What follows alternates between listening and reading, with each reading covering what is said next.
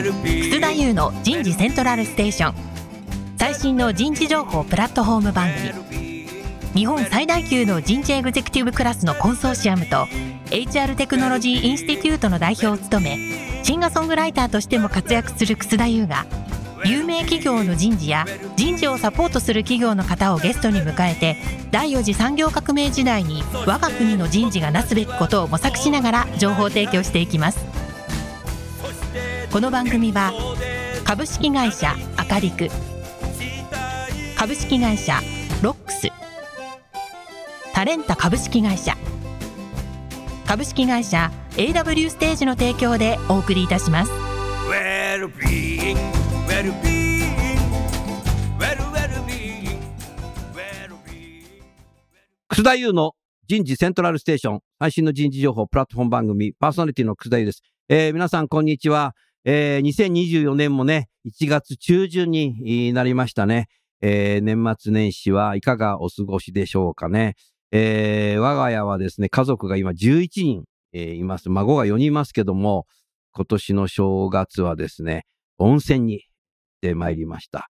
やっぱりね、えー家で仕事ができますけども、温泉に行くとね、えーお湯も沸くけどもね、アイディアも湧くね。ということでね、今年はね、いい年になればいいかなって、そんな日を思います。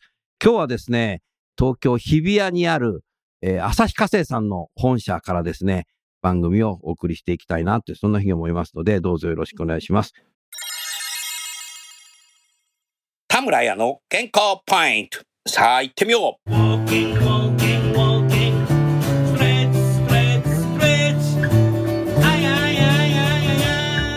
ハイヒールを履いた時に足が痛くならない方法。ハイヒールを履いた時に足が痛くならない方法。ハイヒールを履くと足が痛くなる。足が疲れるという声をよく耳にします。ハイヒールは床との着地面積が少なく、傾斜があるのでつま先に負担がかかり、足が疲れやすくなります。それには足に合ったサイズの靴をしっかり選ぶことと、歩く時の重心の取り方が大切です。試着時はただその場で履くだけでなく、できるだけ店内をたくさん歩き、痛くないか、違和感がないかを確認します。重心の目安はくるぶしの位置に置き、前のめりに歩かないように注意します。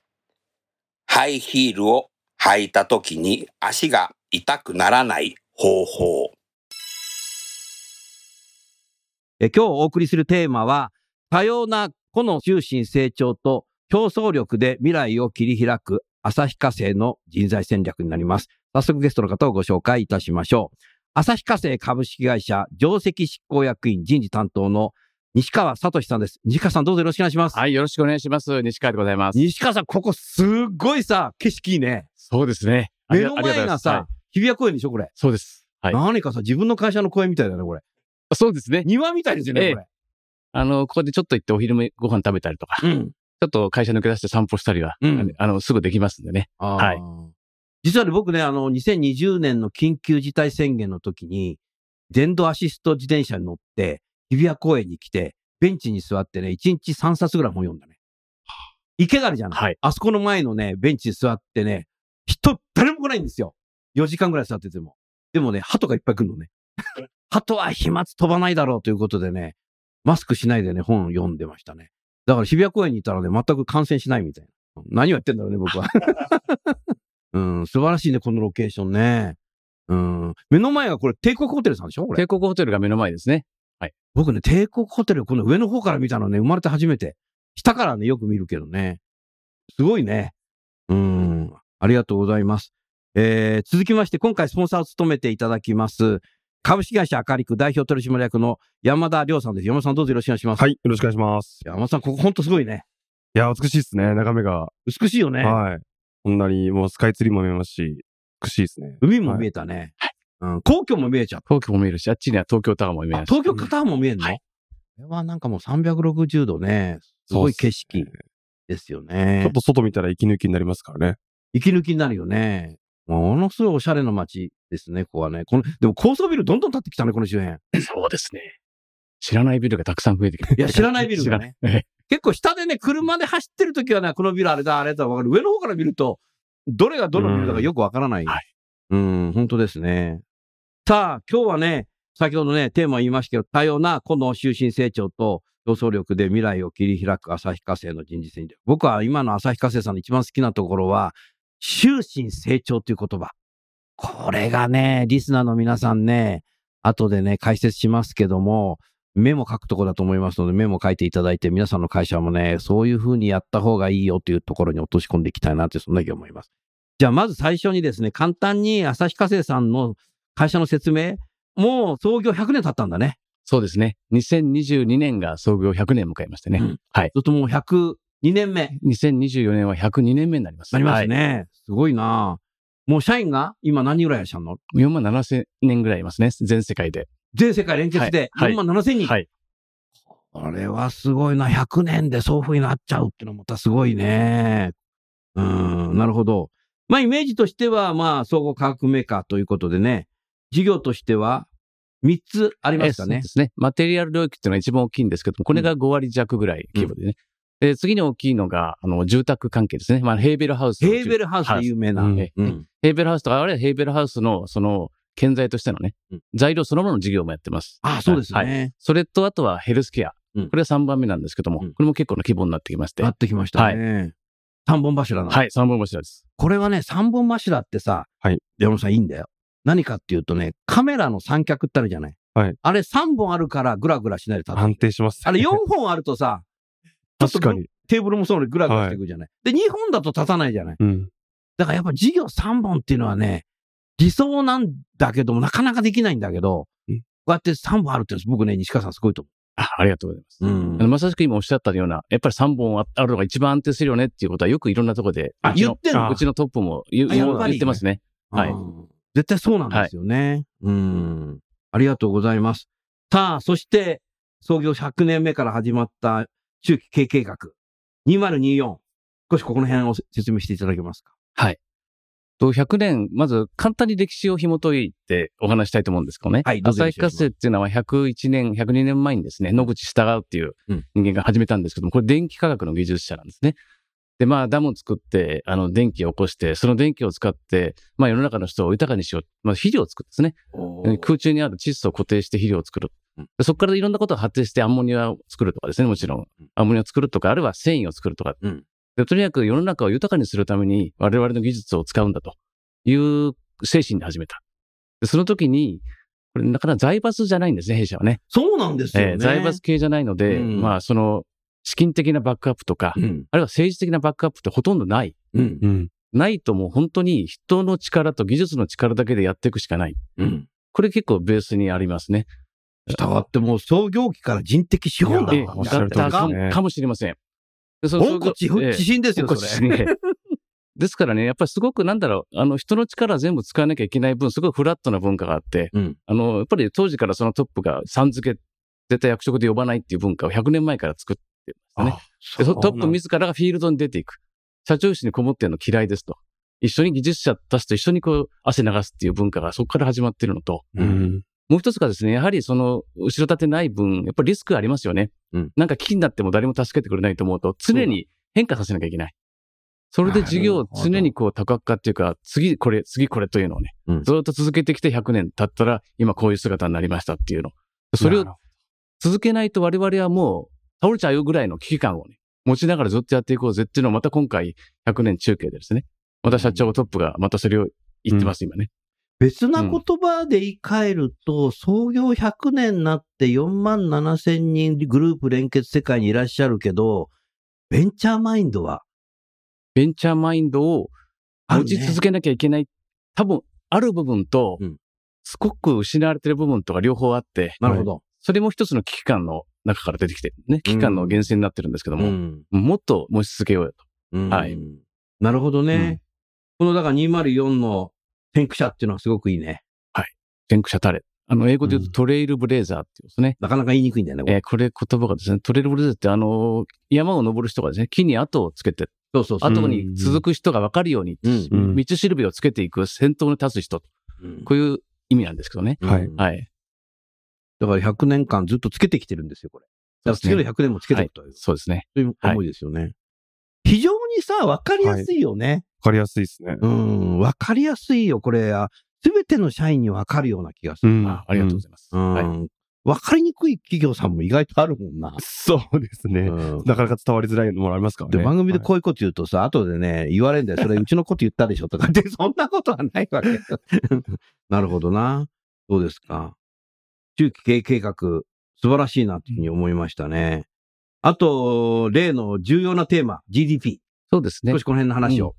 で出経営計画にちょっと若干戻りながらお話しますけど、やはりですね、やっぱり世の中環境変わっていくので、いろいろと事業は多角化してきたけども、んやっぱりこの事業の選択ってやっぱすごく大事で、うんやっぱりリソースを投入すべきところが、うん間違えるとですね、せっかくのリソースが台無しになっちゃうってこともあってですね、やっぱり事業そのものを少し見直そうと、やっぱり得意な分野とかね、成長する分野に、そちらに資源を集中していこうっていうことを、さらにここでですね、まあ、ポートフォリオ転換って言葉はよく使われますけど、うん。ここを思いっきりグッと、次の100年に向けた大きな方向を打ち出そうっていうのがうん。一つと、うん。で今、草先生が言っていただいた、もう一個は基盤作りですね。うん。GDP、プラス無形資産をどう活用するか。うん。GDP はグリーントランスフォーメーション、うん。デジタルトランスフォーメーション、そして People、うん。人材のトランスフォーメーション。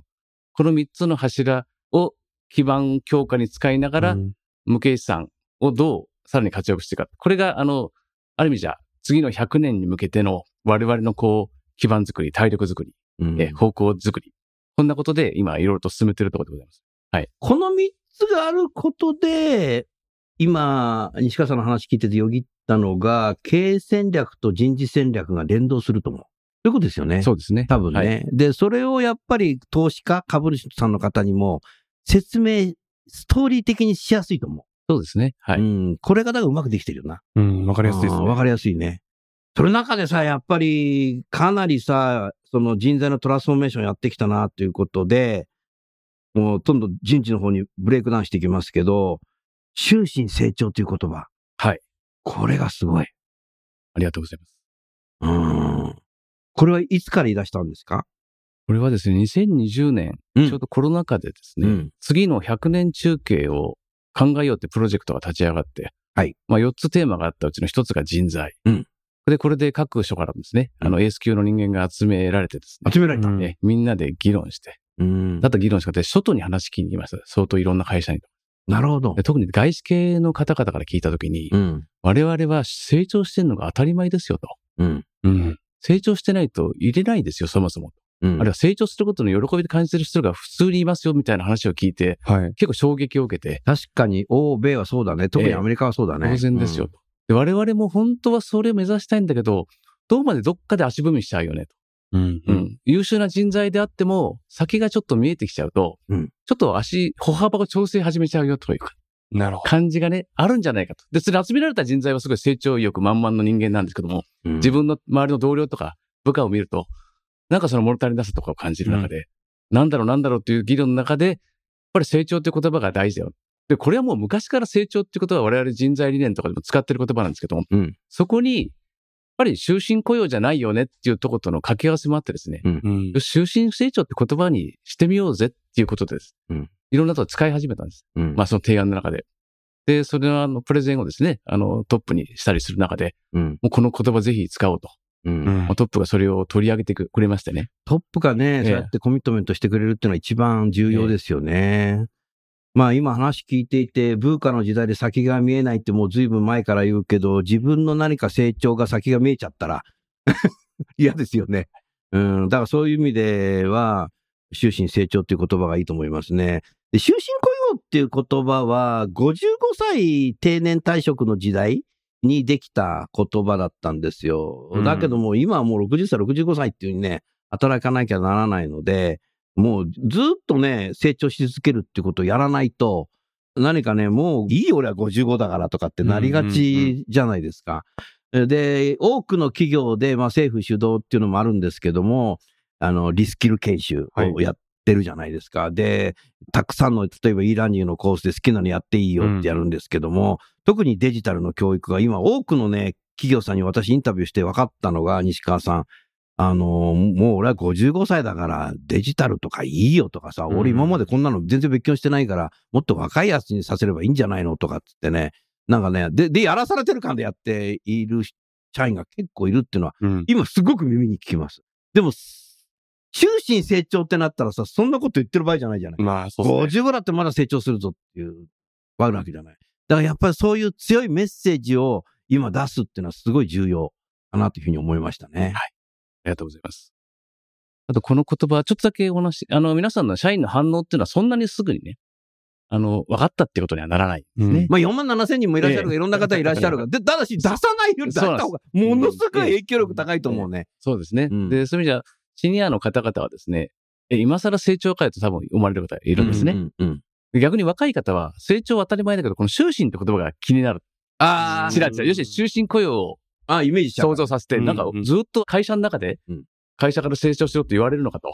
うんうんそんな言われる筋合いないよとは言わないけれども、はいっていうのでね、別の意味での若干こう、最初、温度差があるね。温度差があったんですけど、なるほどそうじゃないよと。うんもちろんシニアの方はずっとこれから人生100年含めてね。成長していってもらいたいし、うん定年も伸ばしましたんでね、うん65に。うん成長続けたらいくらでもチャンスあるよと、まだまだ。うん。あるいは会社の定年終わってもまだ外でいくらでもあるじゃないかっていう。本当です、本当ですそう。いうことでやっぱり、その自分の仕事、棚卸して、うんスキルとかね、うんそういう機会を作ることによって、今それ払拭しようとしてるし、そういう流れできるし。若手には別に会社の中でじゃなくて、うんやっぱり会社を飛び出してだって、うんうんあるいは、あの、これからね、いろんな兼業とかも含めていろいろ出てきますから、うんうん何も会社の中だけに留めておくつもりはないですよと。うんできればでも浅い会社の中でずっとやってほしいけど、うんうん。こんなことをね、いろいろと言いながら、なんとなくこう、2年経って、ちょっとずつこう浸透してきたかな、うん。そんな感じはすごくいたしますね。まあ、こういう言葉を出したときに、やはりそれぞれ社員が思うこと、年齢によってもキャリアによってもいろいろあるだろうけども、その参加にやっぱり今みたいに石川さんみたいにきちっと説明をしていけば、なるほどねってなるのが多分人間だとはい思いますよね。えーですからやはりそういうことをやっぱり経営陣、幹部とですね、社員の方たち、いろんな職種の方たちと対話していること自身は絶対重要だなというふうに思いましたね。それをやっていくことによって、えー社員も変わっていくだろうし、会社全体としてもね、変わるんじゃないかなって、そんなふうに思いましたね。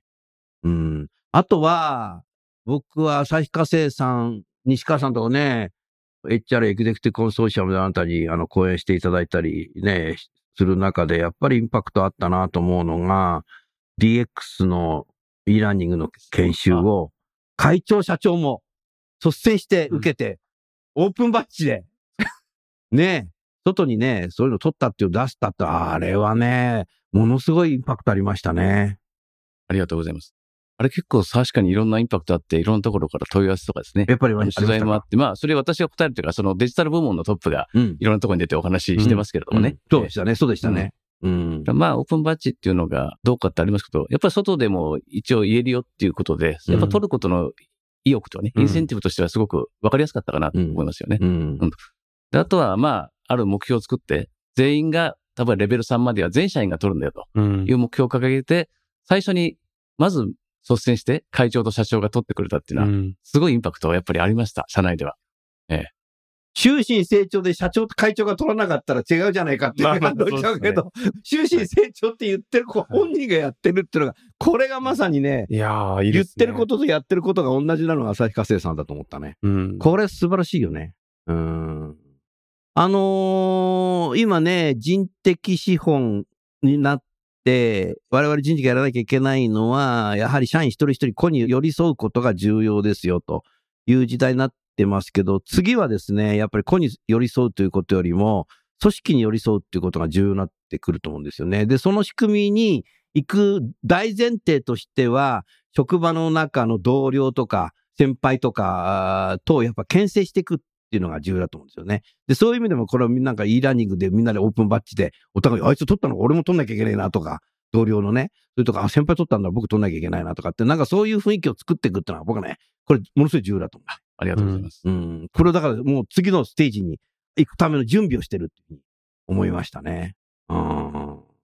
いやー、すごいな次の100年後にもう一回インタビューさせてください。それはできねえな。なるほどな。うーん。すごいいいなっていうふうに思いましたね。ありがとうございます。そうすると、旭化成さんは少しね、今日はあかりさんもいるので、はい採用について、はい。新卒採用の話を少し聞きたいなと思いますけども、分離で言うと理系が圧倒的に多いね。そうですね。圧倒的理系が多いですね。うん。はいほぼ、修士？ええ、あの、理系の大卒の方は修士の方がメインですけど、博士も弊社結構通ってますね。これがすごいと思わない、すごいですね。あなたうん今さ、経済産業省さんの勉強会出てるじゃないはい。あれ何の勉強会だっけ？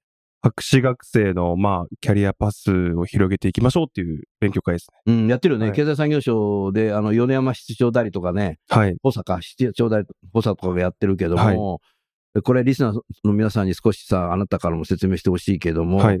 日本の大学生は、修士まで行くけど、博士課程にも進みましょうと。はいい。うのが一つと、博士課程の方を大企業で採用しましょうという、このはい二つをセットで今やってますよね。うん。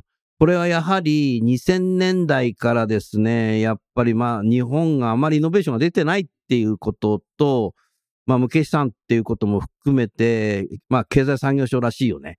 う。うんん。文科省もやってるよね、でもね。うん。そういう意味で、意外とさ、日本のものづくりの製造業さんって、はい。いろんなたくさんあるけども、稼ぎ方をたくさん取ってる企業って意外と、そうなんですよね。意外と少ないんですよね。そうなんです。少ないんですよ、はい西川さん。でももう、昔から結構取ってる。え結構取ってますね。はい。うん。すごいね。ええまだやっぱりでも、博士課程で入ってきた方が先輩にいると当たり前にそれを採用していくっていうのは多分あるんでしょうね。でも昔は、もっと昔はそんなに博士課程がいなかったっていうことで、ノーベル賞をお取りになった吉野さんはね、そうだね。マスター修士マスターで入はいって、ご自分でそうですね。後からさ博士を取られても博士取ったっはい。ていうことですよね。はいだからまあそれも、大きな意味で言えば、ご自分自身終身成長したいということで、うん仕事しながら取ってったっていう、そういうカルチャーが多分あるんだろうね、会社の中に。うん。これはやっぱりすごいよ。もう、だからそこもね、西川さん先駆者だよ。ありがとうございます。そしたら、博士についてはですね、もちろん専門性すごい高いんですけども、うん専門性以上にですね、ジェネラルな力がですね、やっぱり物事の考え方、うん進め方、うん相当鍛えられてるんですよ。大学時代にですね。博士課程通じて。わかります、わかります。ということは自分の専門分野以外でも含めてですね、いろんな力発揮できる、もうんう基盤ができてる。うんそういう方ってのは絶対会社にとってはもう絶対宝物になるっていう思いでうんやってますしね。うん、で、先ほどちょっとちらっと事前にお話ししてましたけど、うん採用、技術系の採用はもう博士号を持った人がはい。担当責任者としてやってますんで、なるほど。ええ彼らが2年ごとにこう変えてるんですけどね。うん2年とか2年半ぐらいでこう変えてるんですけどね。うん。まあ、かなり優秀な博士の人に来てもらって、まあこんな人が旭化成の技術を引っ張ってるんだな、うんこういう先輩がいるんだなとか。まあ彼らの成長にもつながりますしね、担当者の。それを、博士をお取りになった社員の方が学生に対して協力してくれるっていうのは、すごいね、それもね、協力的だね。本人もそうし、まあ職場がね、そういう人を出してくれるっていうのもすごくありがたいなと思ってますし、本人もやっぱり自分たちもそういう優秀な人のと仕事したいからね、うん考えてみたらね。はいそうですね。はい。うんそこのパイプラインができてるんだ？うんそうですね。もうここでもう4、5代続いてますね、それが。うん続いてるはい。はいそのパイプラインを作ってるっていうのがすごいね。うん。まあ、わかりやすく近い先輩がいらっしゃるっていうのは、まあ、働くイメージも湧きやすいと思うんで、うんまあ、素晴らしい取り組みだと思います。うん。なるほどな。キャリア採用も最近取られてるもう新卒と大体同じぐらいの数が。の同じぐらい取ってんの？えーキャリア採用です、今。あ、そうですか。はいそうすると結構価値観のダイバーシティも行われ始めてますね。そう思いますね。ジェンダーのみならず。はい。それがいろんな意味でいい効果を出してくれてるなと最近感じますね。うんうんなるほどな。まあ、だから何かこう、経営戦略的なところから入って、現場までそういうふうになってるなっていうことだと思うんだよな。だから、なんていうかね、新結合が行いやすい現場がものすごくできてますね。あありがとうございます。ねえ、はいだって、あの、シュンペーター博士がね、うん。イノベーションっていうのは新結合だと、ある事業とある事業をこう組み合わせると新しいのができる。うんでも考えたら西川さん素材メーカーってそうなんだよな。そうですね。ははい。う んみんな結合してってんだよね。すべ、てね。うん。だからそれが人材も結合していくと。そうですね。まさしくうん大事だと思ってますね。うん？全然さ、はい。パッチワークじゃないな。そうですね。きちっとフレームできてんね。うん。考えから思想から現場のね、うんマネジメントまでそういうふうになってるな。人材の結合ってなんかいい響きですね。価値観のな。はい。価値観が違う人同士でうん。議論するっていう。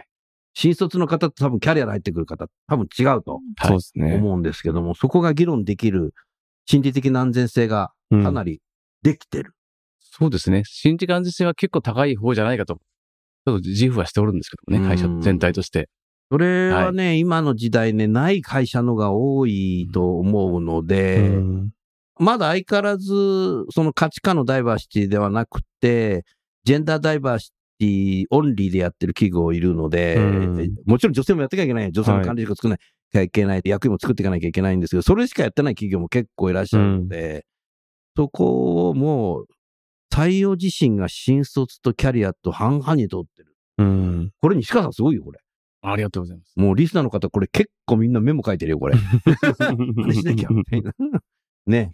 うん、そうですか。あのー山本さん何か西川さんにご質問ございますか？あ、はい、ありがとうございます。あのー心理的安全性の文化を醸成する取り組みであったり、なんかポイントがあれば、ぜひお話を伺いたいなと思ってます。あの、やっぱりそのエンゲージメントサーベイみたいなのはかなり力入れて、うん独自なものを作ってやってますし、うんそれやった結果でどうのこうのせずに、うん結果を見ながら職場で話し合うかどうかの方を重要視して、うんえー取り組んでるんですよ。うんその対話率っていうのはむしろ大事な仕様として。で逆にその結果がどうだってのをあんまり並べて、職場順にランキングするとは一切しないようにしてますね。ううんん。逆に物が言いやすい雰囲気。言われたことをちゃんと取り入れようというカルチャーを作るって、こっちに今重要視して、あえてね、そこに踏み込む。例えばそんなことをすごい気を使ってますし、あとはまあ、割とこう職場の中でですね、あるいは職場を超えて、つながる場面を作るっていうのは昔から弊社なんかカルチャー的にありましてね。うんやっぱりこう多角化してる中でどうやってこう、一つの求心力を持たせようかってところにすごく100年前から心砕いて、うん社員の交流の場を作るとか、そのあたりはすごくいろんなとこで、結構工夫してやってるところかなと思いますね。それが未だにちょっとコロナで、そういう機会が減ってしまったんですけどね。うん。また今それをいろいろとオンライン通じてやるとかっていうのは、まあ継続的に今取り組んでるところですね。うんはい。日本は昭和時代は社員の交流の場ってものすごく製造業は多かったような気がする。うん。運動会とかね。あとは地域の工場で働いてる周囲のために盆踊り大会とかね。そういうのすごいのあと社員旅行とかさ。めちゃくちゃやってたじゃん。ど今の3点セットはほぼみんなやってたと思うんだよね。うん。でもなんかだんだんだんだんこう、失われてきて、コロナで初めてなんか、え、家でも仕事できんじゃんみたいなうん。形でなってくると、私はよく言うんですけど、口頭コミュニケーションよりも文字コミュニケーションの方が増えちゃって。チャットだとかね。うんまあ僕もスラグ使ってるけどさ、あなたと僕らほとんどスラグだもんな。そうですね。喋ってないもんな。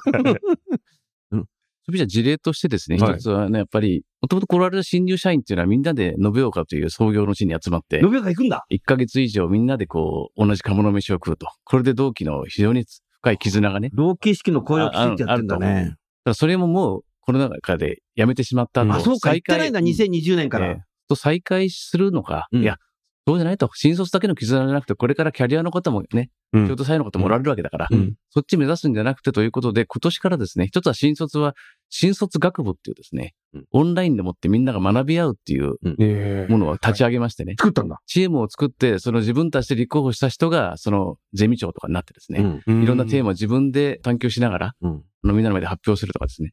そういうのをじ自主的ですね。自主的に最初はお膳立てしてましたけど、うん半年経ってこう今自主的にどんどん運営させてると。そこで結構だから新しい時代のコミュニケーションの仕方をいろいろと模模索してまます。うんでそれはまあ新入社員、新卒の中でのまあ関係づくり。す。うんまあこれをもっとキャリアの方も含めてそういうのをもっと広めていきたいなというふうに思ってましてね。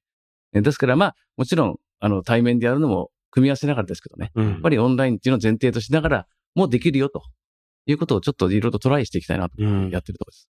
まあ、ジャイルにやってるって感じですよね。こうすべきだとかじゃなくてさ、みんな全員会社来るべきだとか、家でできるよとかっていうべきじゃなくて、ハイブリッドだとかっていうんじゃなくて、うんやっぱ現場の人たちがどっちがいいのかっていうのをやっぱ議論しながら、うん。それで、なんか多分いろいろ生まれてく、旭化成流のコミュニケーションっていうのは多分出来上がってくるうん。はい。じゃないですかね。結果は仕事でパフォーマンスが出るかっていうことだとか、あね、あの、なんかこう、新しい製品サービス、素材ができてくるかっていうことだと思うので、それはやっぱり上から目線でやれとかっていうんじゃなくて、あの自主的にやっていくっていうのはやっぱり重要ですね。ありがとうごいざいます。ます。でも今、最後におっしゃられた、その、ね、仕事で成果が出るっていうとか、もちろんすごい、そこが大事なんですよね。うん。こう人材施策全体も、やっぱり事業が強くなる方向を常に意識しながらやっていかないと、う。うんん。人材施策って結果が出るの遅いから、であそこ諦めちゃうとね、うん。何やってんだか分かんなくなることもあるんで、うんうん。あと本人もやっぱり自分が仕事で成果を上げるとか、うん。そういうことやっぱり意識しながらっていうのは絶対どっかに必要で、うん。そのバランスですかね。うんやっぱり非常に大事だなと思ってますけど。はい。新卒の方たちっていうのは、インターンシップはどのぐらい期間されてるんですか？今年実は久々に復活したんですけども、ちょっと技術系についてはですね、3週間。長いね、結構。あの、昔3週間でやってたのが、うん。またもう一回3週間でやって、やろもしかしたら長かったかなと思いつつ、やっぱりうん。3週間やっただけの成果あったと思うんですね。うん。で、やっぱりみんな陰性でしょ？ええ、陰性の方中心ですね。それで、職場も本当に暖かく迎え入れてくれて、やったんですけど、逆に3週間っていうと、の受け入れられる人数がちょっと限られちゃうのではい。うん。もうちょっと短くして人数を増やした方がいいかなとかって議論は今ちょうど今採用チームとやってんのね。してるところです。あじゃあそこも、はい。あの、ええ。いろいろアジャイルえにえやってるってことか。まあでも3週間っていうとさ、はい。大学の担当教授がさ、3週間お前論文どうすんの？とかさ、はい。なんか聞こえてきそうですよね。うちょうどん。夏だったかな、やったのね。あ夏やったのねね。はい。うんあとさっき申し忘れたんですけど、高専生っていうのは弊社ははたくさん取ってまして。高専？そうなんですね。確かこの間新聞で見拝見したところでは、それは日本一でしたね。日本一？え採用数がですね、100人超えたのは弊社だけです。すごい、なかなか取れない。え内定数ね。今取内れないっすよ、なかなか。で結構ここもすごく力入れて高専の採用やってまして、我々ね、やっぱそれはもう長年やってきてるの？もうずっと昔からです。あ、だから多分それもええ高専の人たちからパイプラインができてるんですよ。ええうん私も若い頃は高専採用で各地の高専回って先生と関係作っててやってましたんでね。はい本当にそういう方々が本当入ってきてね、うん本当戦略になって、現場を今度支えてくれてますんで。うん。もう、ものづくりのメーカーさんは、やっぱり高専はいないと絶対ダメだし、うん。すごいよね、高専の方たちって。いや、優い秀ですやいや、すごい優秀ですしね、現場よく知ってる方で、うんやっぱりこういう方がいないとっていうのあるし、そういう方も弊社は、あの、人事制度上でいくらでも上に上がれますんで、うん。高専卒で事業部長になってる方も高何人もい専卒で事業部長に上がれる。もう、それよりも上もいけますんで。うん。ちょっとさね。これかなりね、リスナーメモ書いたよ。うん。で、僕がメモメモ書いたよって言って書く人がいるんだよね。よ、よく言われるんだよ。この間、草田さんの旭化成さんの番組でみんなメモ書いたって言うから、私も書きました。別に試験するわけじゃないんだけど。あ、それはね、ありそうでない企業の方が多いね。うん。うん。それはでもすごいね。もうそれも古くからやってんの？古くからですね、割と。だから制度的には非常にこう、現場の方とかホワイトカラーとかブルーとかそういうか割り方とかあんまりなくですね、うん皆さん全体が繋がったる制度になってるもんですね。うんそこも含めて誰でも成長する。いや、まさにそれ、ダイバーシティ、エクイティです。うんうん。だからなんかさ、今はなんか最近いろんなことね、英語のいろんなものがさ、アメリカから来るけどさ、はいそもそも旭化成さんってずーっと長年やってきたんじゃないかな。だからやっぱりなんていうのかな、温故知新なんだよ。それをやっぱりブレずにずーっとやり続けているのが、これだけ大きな企業で、頑張ってるんだろうなって、うんそんなに、まあ、だからノーベル賞が出るんだよ。だだからって怒られちゃうけど。まあでも、その文化形成ですよね。うはいん。えー、高専の方でも事業部長になる。それはね、うん素晴らしい。うん。だから、高専の方も終身成長なわけですよ。ことでしょ？うん。だから、あのー大卒で、引卒で、博士課程うんだから余裕よみたいなこと言ってたら、そ高専の人も負けちゃうよっていうことがある。ね。切磋琢磨、いい、いい環境での競争が成り立ってんじゃないの？そうだといいですね。うんうんいや、はい現場の日々ははい多分そこだと思います。うん、そこもきちっと公平に評価しているっていう証かもしれないね。うん。そういう中で西川さん、もう人事長くなった。人事に戻ってきて、そうだねまだ4年半なんですよ。初期キャリア結構人事だ。え最初10年人事で、その後ずっと事業ですね。海外も事業海外もあの中国におりましたしおらしいはい。で、その後経営企画っていうところを経てうん、人事に4年半前に、うん。うん。まあ、戻ってきたというかね。うんええ今でも、初期キャリアの頃の人事と時代が変わってきてるから人事が面白くなってきたんじゃないですか？面白いですね。面白いですねってね。内発的に言ったね、ええ今ね。台本通りじゃないな。いや、最初はね、大変だなと思っていや、はいそうそう。本当は。時期もそうですもんね。面白いの裏にはね、絶対ね、大変あるよ、それは。はいね。コロナもありましたし。えーやっぱり人事がある意味で解放されて、みんなが人事のことを語るようになって、うん経営者も含めて皆さんがいろんな知識もありますし、うんで、本当に人材を何とかしなきゃいけない危機感もありますし。ただ本当に草先生のようにですね、やっぱり社外のいろんな、こう、アカデミーね、あといろんなネットワークとか含めて、ここまでね、30年とかね、前はなかったと思うんですよ。うん。それじゃ勉強する機会もいくらでもあるし、う。うん他者との交流もす今すごくやりやすいですよね。やりやすいね。うん、いろんなこう、情報も入ってきますね。うん。それじゃあ、まあ、すごいやりがいのある職種だなっていうふうに今、すごくもう本当に心から思ってます。はいやりがいがある職種。いやー、リスナーの方も救われるんじゃないですかね。うんやりがいある職種ということで。結構直接やっぱり事業そのものに貢献する以上に、人の人生にまでね、ちょっとおこがましいんですけど、やっぱり人の幸せとか人生にまで関われる仕事っていうのはなかなかないと思いますし、うん。人事ってそういうことにまで関与できるじゃないですかうん。らすごく奥深いし難しいんですけど、本当にこうチャレンジする、やりがいのある、うん本当に仕事になってきたなっていうか。昔からそうだったのかもしれませんけどね。うんよりそうなってるなっていうふうに、すごく感じます。あのー今、旭化成さんの今まで知った方っていうのを、まあ人事の方が多いですけども、ちょっと思い出してみたんですけども、まあ、課長さんレベルの方もいらっしゃる、若い人もいるんですけども、大きな柱の3つの事業で、結構横断的に動いてません、人。え、もう BP って我々呼んでるのは実は事業系とかですね。うん。うんその部門の人事やってる人は全員 BP って呼んでるんで、100人以上実はいるんですけども、はい。あの、そこと、こう COE っていう本社人事と、うん。あとはまあ BP の一部なんですけど、地区の工場とかね、うん。支社とか、うん。そこでの人事とかって、これも皆さんぐるぐる回ってますんで、うん。ですから、あの、事業も、うん。あの、ヘルスケアの事業をやってた人間が、今度はマテリアルの事業の人事やるとか、うん。あと、ホームズの事業宅の事業をやってた人間がこっちに来るとかってういうね、ん。本社来るとかっていうのをもう普通にやってます。3事業を横断的に動く人事だと、そこ、それぞれの事業、どんな人がいるのかとか、どんな考えを持ってるのかっていうのは分かってくるよね。そうですね。うん。それで COE に来ると、全体が見えてるよと思うなえ。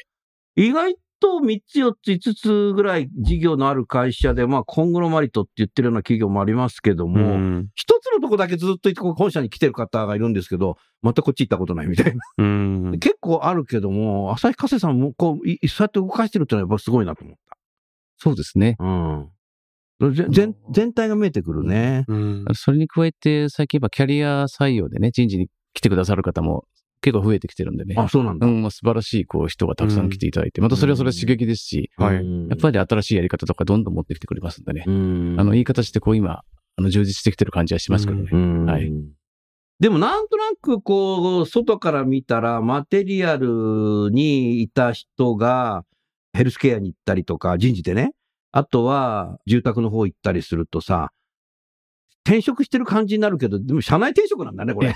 あの、社内転職です。これね。ええ。そう思っていただいて、社内でいろんな転職ができますよってできますよ。そういうことですよはいね。それはやっぱりね、日本の企業ならではの成長していく一つのパイプラインの仕組みだと思うな。うん。うーんこれがやっぱりアメリカだと一つの事業のところに行って、もうなんか上で上がれないなと思ってさっさと出てっちゃうみたいな。うん。うん。私とあんまりパフォーマンスないとクビになっちゃうみたいな感じだけども、やっぱり長期にそうやって人材を社内でうまく流動化しながら育成していくっていうパイプラインが出来上がってるっていうのは、これはね、来年からやろうかじゃなくて、もうそれをずっとやってきてるって、これね、すごいそうね。ですね。これは素晴らしいなっていうふうに思いますね。とか、BP も100人いるんだ。そうですね。100人。まあ、住宅はちょっと分けて、住宅見るともっと120、30人。ああ、住宅がいたら持ってるの。ええええ先ほど、ちょっとこう、人材の終身成長とかですね、キャリアの自律的なキャリア形成とかいろんなこう、掲げてますけど、うん。人事そのものがやんなきゃダメじゃないかと。うん。まず会より始めようっていうことで、もあの、うん。ずっとやってましてね。うん。で、人事も今年、まあ私の後の人事部長がうん。一生懸命やってくれてるのが、うん。キャリア面談ですね。あ、キャリア面談人事の中での横、斜めキャリア面談ってですね、上司以外の人が面談して、それみんなで集まってみんなのキャリアを考えるっていうの結構時間かけて、今年から本格キャリアのことを考えるためにやってんのね。そうです。キャリアの、で、我々自身がそれやることによって現場でやるキャリア面談ってどうだろうって実体験もできるし、うん。人事の人間のキャリアについても考えられるし、うん。そんなことを結構力入れて、うん。ええ今の人事働いてる方はそうやって会社がね、上層部が何か、こう、目をかけてくれてるんだっていう思いも必ず感じるだろうし、うん。結果的にアカデミックな言葉で言うと、そういうピグマリオン効果、目をかけた人は伸びる。うん。だってさ、西川さんだって山田さんだって、ご両親が目をかけたから今ここにいるわけでさ、それと一緒なんだよね。多分、だから家族のように、うん。家族的なのかな？割とそういうとこあるかもしれませんね。?4 万7千人の家族。うんすごい大、大家族ですね。家族なんだけどもあんまり一色に染まってない家族ですかね。もともと多様性がたくさんある、さらにあるんで。そうだね。うんだから多分外から彼らで入ってこられた方も違和感なく、スーッと溶け込んでいける雰囲気を持ってんじゃないかなと思うんですけどね。いや、なんか、なんとなくそれはね、うん感じる。うん、うん。そうだね。やっぱりそのなんかこう、経営判断が、まあ事業判断もそうなんだろうけど、やるのかやらないのか、行くのか行かないのかっていう、その、え自分のところのその価値の判断力っていうのがぶれないようななんかカルチャーがあるような気がした。あ、そうですか。うん。はい。これはだから、うんなんかね、旭化成らしさ、工夫っていうものが、うんリーダーなる方たちがブレないなぁうん。もちろん部下の時代だからブレちゃうことあるんだろうけど、多分ブレにくいんじゃないかなってうん思いましたね。ありがとうございます。まあ今の社長がですね、社長になった時に好きな言葉って言っていつも言うのが、うんあの伝統は守るべからず作るべしと。うん。これメモしなきゃダメだよ。いや、これメモです。あんたがメモしなきゃ。だから、あの、意図的に何かを守ろうとするよりは、な大切なものはあるんだけども、やっぱり常にこう、チャレンジしていこうっていう姿勢はぶれないんじゃないかなと思いますね。うん。名言だね、これ。名言ですうん。100年後に言われるんじゃない？はい、それ。?100 年前の、みたいな。ありがとうございます。墨で書いてください。学校やっとかなきゃうんさあ、それではどうもありがとうございました。それでは最後にですね、ご出演いただいた方に、リスナーの皆さんにメッセージを添えていただきたいと思いますが、その前に私の作品を聞きましょ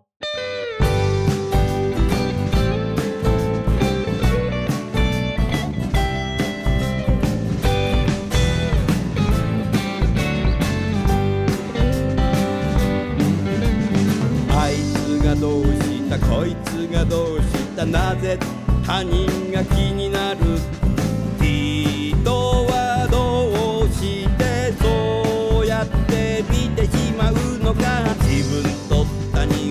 人を比較したがる。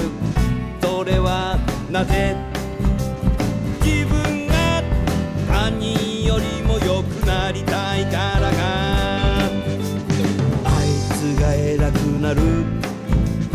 今日お送りしている作品は。2023年9月6日発売の私の最新アルバム「先の見えない時代に生きる」から。相対性理論をお送りしています。相対的に評価されるそんな世界は疲れるぜ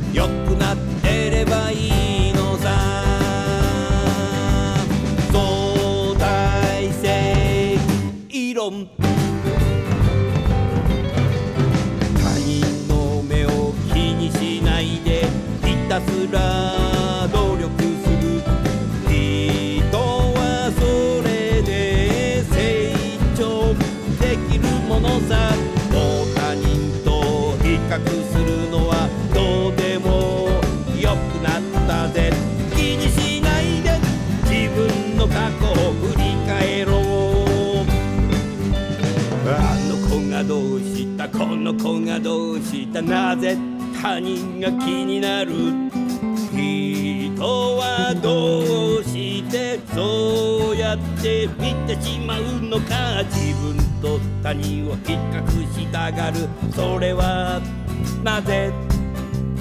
自分が他人よりも良くなりたいからか。あの子が偉くなる。その子はそうでもなさそう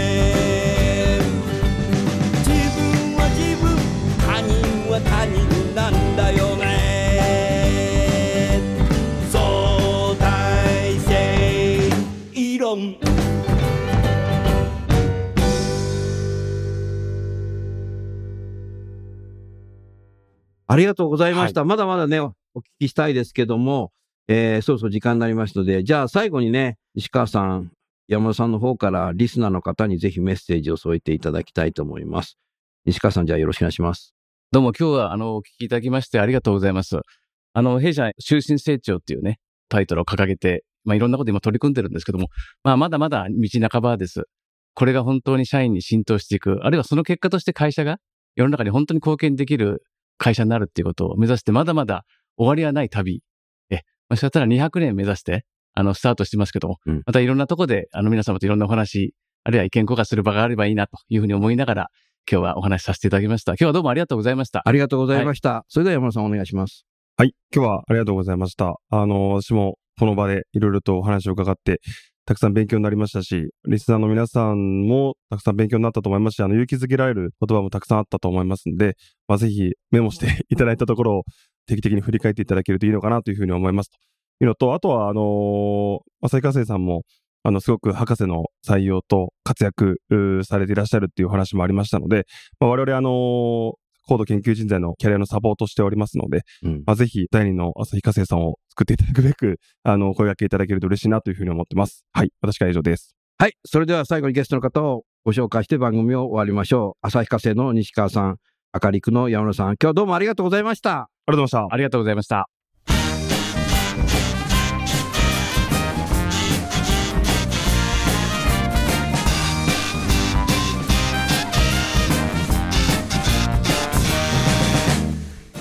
の番組はいかがでしたか？楠田優の最新アルバム「先の見えない時代に生きる」の中からインターンシップに行こうとともにお別れです。この番組は理系学生の登録数利用率ナンバーワン。